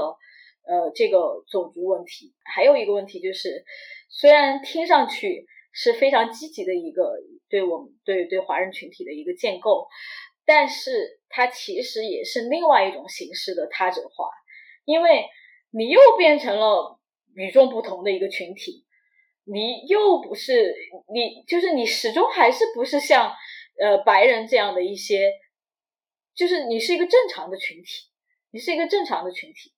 呃，这个就很像之前我谈到的这个残族了。呃，即使即使是好像表面上华人是得到了一些，就是说自己是残族，然后残族是一个呃身份道德的象征，表面上我们是得到了这个豁免的好处，但是实际上你是强化了呃这种呃对中国人的刻板印象，所以就是大家还是觉得哦，即使你们中国是在不断的。往前走，不断的在就是现代化，不断的在废除这个落后的残族，但是但是在美国，它还是就是呃就是以一种相对积极的方式来呃继续的固化，就是已经过时的一种形象。而当然，这个少模范少数主义，它它可能也并不是一个简单的说过时的东西，它更多的是一个对华人群体的一个。一个误读吧，一个误读。那我们怎么去解构它呢？首先就是我们要看到，呃，除了这一群，就是呃，比如说受教育程度很高，然后经济地位也很高，社会地位也很高这或者是呃呃这这部分人群之外，其实在这个华人群体内部，包括亚裔群体内部，它都是存在着这个社会层级分化的。嗯，比如说还有很多的一些，呃，现在学者一般用的是 undocumented immigrants，就是呃，他们其实刚来美国的时候，可能很多都是正正规的这个渠道来美国，但是后来因为他们 overstay 他们的 visa，就是他们滞留在美国了，他们的他们的签证过期了之后滞留在美国。然后这部分人群，那没有合法的身份，他们很多人也没有，呃，不是通过呃超高选择，比如说像很多留学生，呃，获得了很多世界一流大学的学位之后留下来这种情况，然后他们，他们这部部分群体其实是被遗忘在了这个模范少数族裔这种呃形象建构之外的，但他们也是真实存在的，嗯。还有就是，即使即使华人群体确实是，呃，取得了在某种程度上这种物质上的一些成功，但是他们你要仔细看，这个非常典型啊。我以前在加州，就是有很多在硅谷，特别是硅谷有很多的这些高科技的呃这些公司里面，他们确实是招募了很多，就是我们的嗯当年的同学，他们的学长什么的，呃学呃的。这些人有到底有几个会和能就是可以能够成为呃真正的这个进入这个决策层层面呢？所以有有些有一些学者就是就是就是半调侃半真相的调说这是他们是 high tech coolies，就是高科技高科技的这个苦力。所以在另外就是就是这个就是所谓的这个职场的天花板。嗯，这个问题其实很难说，没有跟跟种族没有关系。嗯，所以这个就是我们必须要去呃客观看待的问题，因为表面上表面上听上去是对你的赞扬，但是它一旦与事实偏差了，呃，它就会影响我们对很多事情的判断。呃，尤其中中国就就华人社社社群也是非常复杂的一个群体，它毕竟是一个移民为，就是移民在这个人口里面占的比例是要超过就是本土出生的这个呃人口比例的这样一个群体，所以他们其实也受到了中国中国社会很大的这种呃很激烈的竞争，呃。的影响，所以它有这样一种跨国的维度在里面。他们的这种就是努力努力工作呀，呃，然后希望自己的孩子能够上好的学校呀，他是带着这样很强烈的这种移民社会的，就是移民群体的特征。因为他们在当在美国当地没有那么多的其他的一些关系呀，以其他的一些网络，他们要靠教育去呃往上走。呃，而且他们还考虑到孩子有可能在中国下一代可能在中国的这这样一个机会，而且他们本来在中国社会也，中国社会的这种高度的这种竞争性的社会里面的这种形成的这种观念，它也会影响到他们怎么样在美国生存。但是这个。呃，也不能解释成，因为很多人就说，那就是我们中国文化里面大家呃热爱教育啊、勤劳刻苦啊，这个东西它其实也是一个呃社会和历史的一个产物。如果一旦要把它冠之于文化的话，有些是，特别是把它变成一种文化本质主义的话，它其实有可能就是一种变相的种族主义，因为你就说，那我们骨子里面就是这个样子的，那不是其实就和这个。呃，种族思想其实就很相很相似了嘛。哦，这就是我觉得我们应该对这个模范少数族裔保持保持警惕，因为这个东这个话题太可以说到的东西实在是很多。比如说，我们怎么样界界定成功？我们是不是真的就是以大家的社会经济地位来界定成功？这也是一个问题。因为这个模范少数族裔，它就是基本上是以这个经济地位。呃，来来来呃来说事儿的，呃，这个也是会造成华人群体的一个整体上一个精神精神层面，就是这个我们现在谈这个精神健康，对吧？mental health 啊，也有学者专门做做这个研究来反思，以这种呃模范少数主义自居，尤其是比如说人人都会一个呃，就是期待你的数学特别好。或者你都是拿高学位的这样一个人群，如果你做不到，那你你就不正常，你就不正常。你想想，这个要你要去呃符合这样的一种期待，其实你又要承担多少的压力，你又要背后要付出多大的这种代价，然后同时就是就是一个他者化的问题。那我们能不能就被当成普通的人？来看待和白人一样的人来看待，也这让我想到，我最近在 YouTube 上面看到一个娱乐性质的视频啊，然后他就会邀请就是不同的人群对话，然后其中有一个是呃来自非洲的移民和 African American，就已经在这边待了很长时间的非裔美国人，然后让他们进行对话，然后呃，因为因为我自己会。就没有办，就是没有办法进入他们内部了解他们之间的关系。然后，但他们之间聊的时候，其实他们之间的区别是非常大。然后，当他们有一个问题是关于，呃，你觉得非，嗯，就是从非洲移民过来的移民和 African American 在职场里边谁更受欢迎？然后有一个非洲来移民说，他觉得 Africans 更受欢迎。我在他的表述里边会看出一些就是。模范少数族裔的那一一些一些内化的影子，而且是因为有外部对对他们这些观念，他们就觉得自己应该是更加要我要我需要守规矩，我需要顺从，然后呃我需要好好工作才能证明自己的存在。所以当时看这个时候，我就觉得哦，原来这是不只是一个就是我们华裔我们亚裔之间呃的一个一个一个观念吧，然后其实它是普遍的存在于其他族裔当中的。哎，这个王晨讲的这个。这个这个分享特别的好，因为这个其实也就是支撑了我刚才说的这个这个问题。因为，呃，他既然称为这个 model minority，对吧？你是模范，那你的模范的意思就是说你在少数族裔里面做得好，那其他族裔确实就是就是需要向你看齐，然后向你看齐是去就是让你自己去呃，就是更就像你刚才。诠释的很好，就是更多的其实就像是一种规训，就是你们不要再责怪我们，我们美国社会里面，比如说对黑人有额外的歧视了，或者对对对这个拉丁裔有额外的歧视了。呃，既然我们的社会能够给华人提供这些机会，你们也应该有。当然，非洲的这个群体也不同，因为它不像我们，我们我们这个华人群体，它还是有更多的移民群体。要那个人数上，要人数上要远远远远超过，呃，所以呃，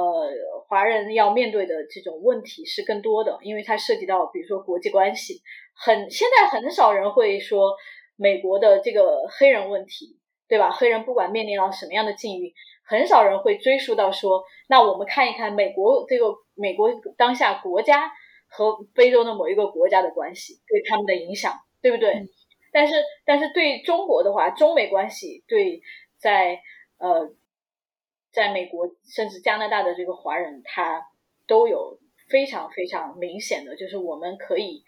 感觉的感觉，就是有这个触感的这种影响。嗯，对，还有就是前面我们谈这个非法移民的问题啊，因为我们一开始也把美国和加拿大会进行同同时来讲，那加拿大我觉得这这个话题好像就没有那么像美国那么明显，但是同时加拿大现在劳动力缺乏的问题其实越来越凸显，非常严重。然后之前的话，我们也有那个就是呃就是临时劳工的一些 program 一些一些项目，然后会允许。呃，雇主比如说雇你百分之十的人，然后在疫情期间有百你可以雇百分之二十的人，通过这个低收入的这么 program 一个项目，然后在最近它升到了百分之三十，然后我就会想象在未来加拿大会有很多从外来的劳动呃就是劳工来补充这些劳动力，但是他们没有呃非常合法的渠道或者是。可以吸纳那么多人成为成为绿卡持有者，可可以成成为长期居民。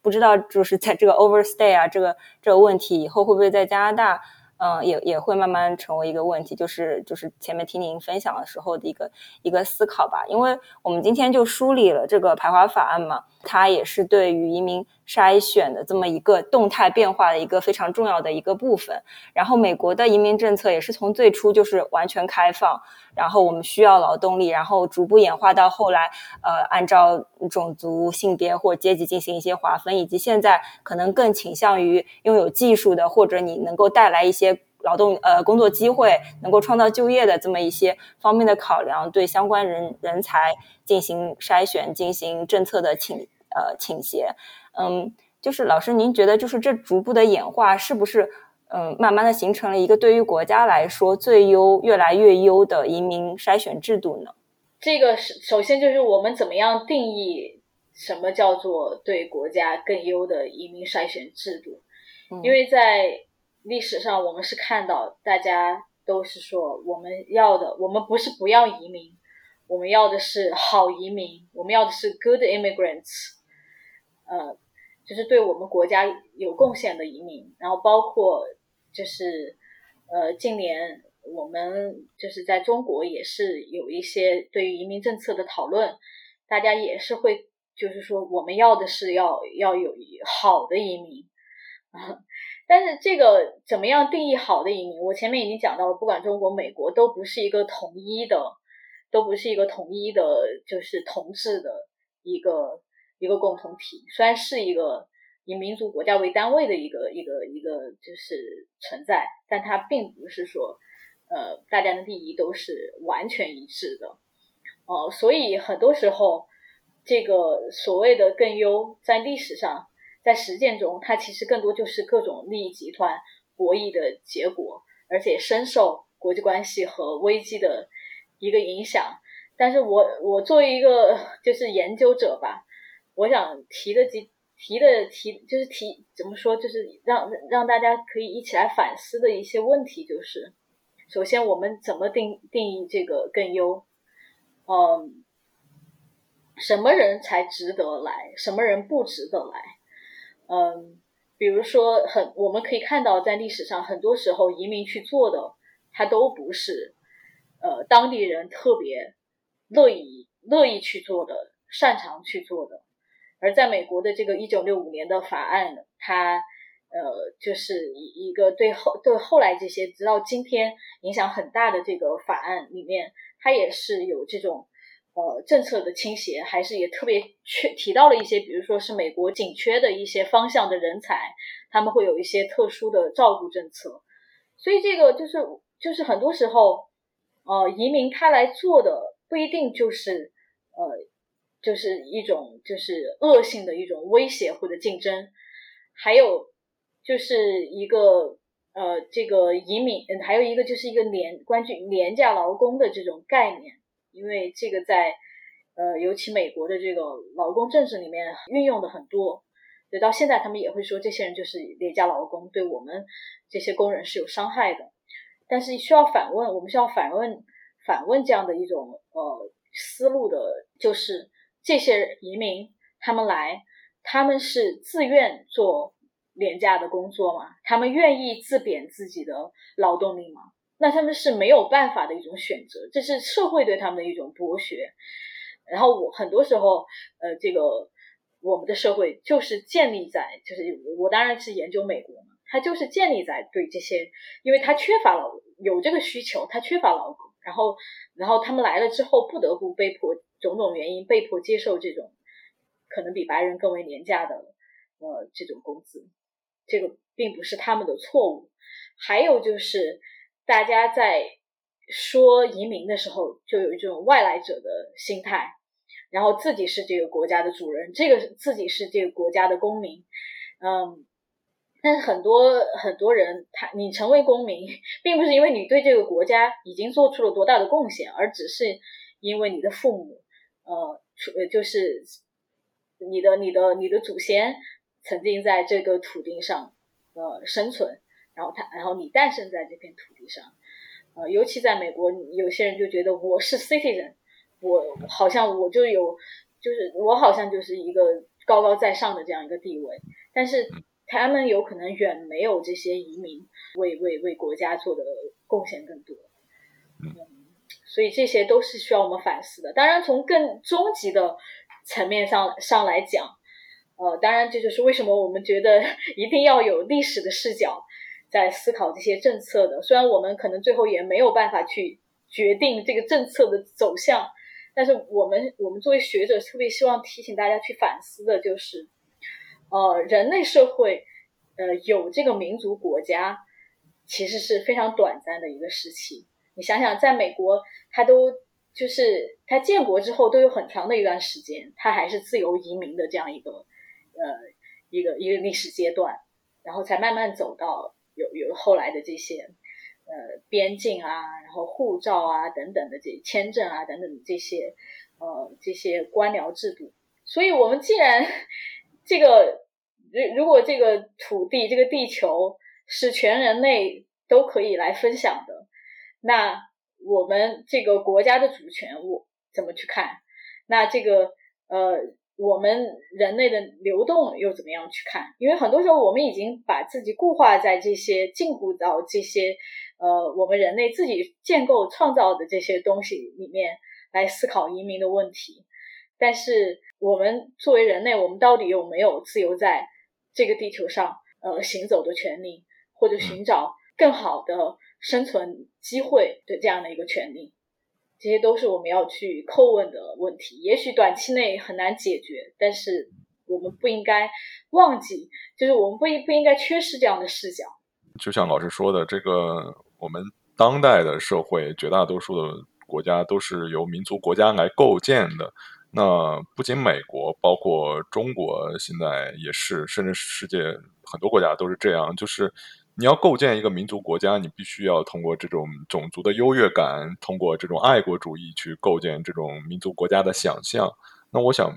最后一个问题就是说，这种种族的优越感，这种爱国主义，它。呃，虽然构建了我们的民主国家，但它会带来什么样的这个深层的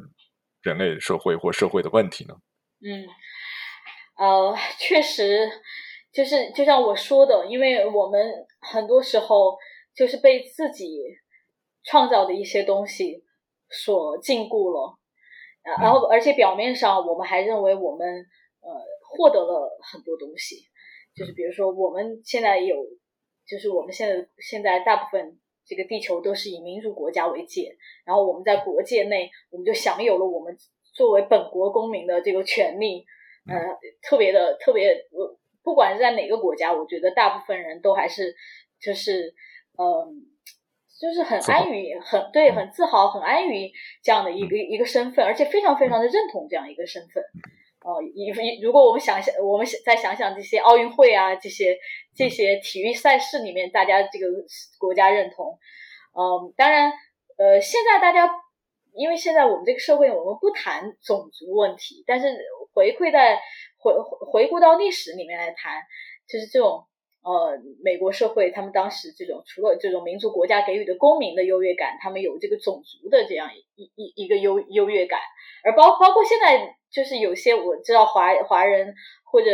呃印度裔的一些呃朋友，他们有时候也会调侃说，他们虽然是美国公民，但是他们是二等公民。嗯，所以非常非常有意思。然后我就想，就是那就借着我我之前给大家分享的研究来讲这个这种优越感可能带来的问题，就是说，如果是不尊重事实而建构出来的优越感，它其实会反噬我们我们的社会。就是就像我前面讲到这个呃残族呃残族的这个呃残族和呃欧美国家的这种小脚的时尚嗯这个比较问题的过程中，我就发现了呃即使华人，呃即使我们中国的这个呃性别观念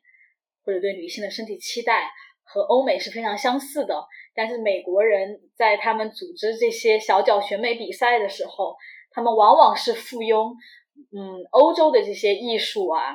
或者欧洲的这些呃童话，对，因为他们当时就叫呃 Searching for Cinderella's 寻找灰姑娘呃的比赛，所以他们。在这个过程中，他们觉得他们这部分文化是来自于欧洲的，是非常非常优越的，而华人是呃，就是完全不同的一种存在，是存在着巨大的差异的。然后华人是不不允许被来参与这些小脚比赛的，即使这些呃公众话语里面对他们有些时候是表现出一些呃赞美，但是他们其实是被呃排斥在外的。那这里面就是深层次的这种种族差异的一种构建，但在这这个过程中非常有意思，就是非常讽刺的，就是最后我们又看到，即使是打着这种对吧现代的选美比赛，现代的这种呃女性的气质，呃这样的在这些旗号之下，我们看到的是呃依然包裹的是传统的对女性的期待，而在中国社。社会差不多一九二几年的时候，尤其是在沿海的一些城市，女性们女性现呃现代女性放弃了缠足之后，呃取而代之的就是西方的高跟鞋。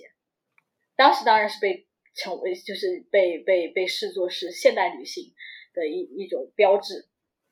但是它究竟又改变了多少呢？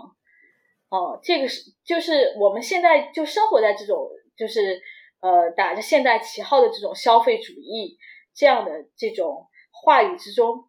即使已经残足已经消亡了很多年，但我们对于女性的呃身体期待到底改变了多少？呃，我们可以说哦，我们是自己选择的，但很多时候我们要问，我们到底有多少的选择权？我们到底有多少的选择权？这个美国社会，如果我们看美国，比如说好莱坞的。呃，影片我们也可以看到，其实呃，虽然很多东西它打的是女性主义的这样一个旗号，但是它仍然保留了这种传统的期待。嗯，这样最可怕的就是我们的想象，我我们的认知限制了我们的想象，我们认为这就是我们现在已经达到了可能是一种比较理想的状态。嗯，但是其实我们。并没有走得太远，所以就是这种种族的优越感，其实限制我们对旧的一些文化或者说糟粕的一种反思。对，因为因为其实就是呃，很多时候就是局限了我们对世界的认知，因为我们觉得这个是很好的一个事情。比如说，在美国，他没有他没有深刻的去反思，哎，我们其实和这个。当年这个残族，我们对呃我们有的这种时尚，其实和他们区别并没有那么大，因为他的重心一直在强调说我们有着不可逾越的差异，然后我们是在呃文明程程度上远远超越这些呃野蛮的群体的，然后这个东西就一直保留下来了，然后然后在全世界又反复的这样呃就是循环。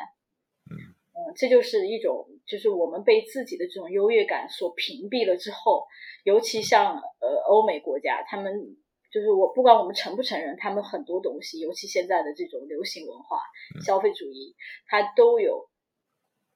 全球的效应、全球的影响力。嗯，所以这就是呃我们为什么也要警惕这种呃优越感建建构出来的优越感，不基于事实的这样一一种优越感，就是我为什么也是有动力，一定要把这一部分研究给呃发表出来，然后分享出来，就是希望大家嗯能够就是不断的去反思人我们人类社会能不能够有新的其他的可能性，我们有没有就英文就是 alternative way of living。我们是不是一定要这样生活？但是前提就是我们一定要真实的面对自己的过去和现在，而不是沉浸在一些所谓的积极的表象当中。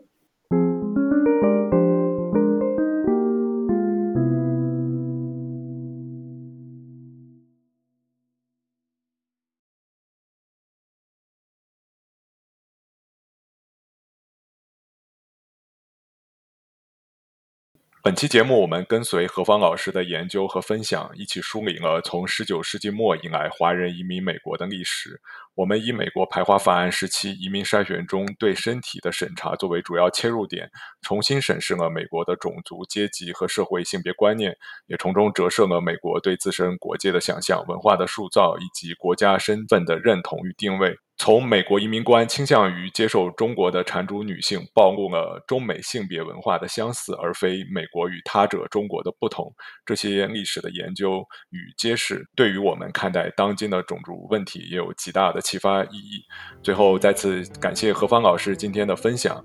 今天的节目就到这里了，欢迎大家在喜马拉雅、小宇宙、Apple Podcast、Spotify 搜索并订阅我们的频道，或是在微信公众号搜索“忽明忽暗”关注我们，给我们留言反馈。那我们下期再见了，拜拜。拜拜，谢谢大家，谢谢老师。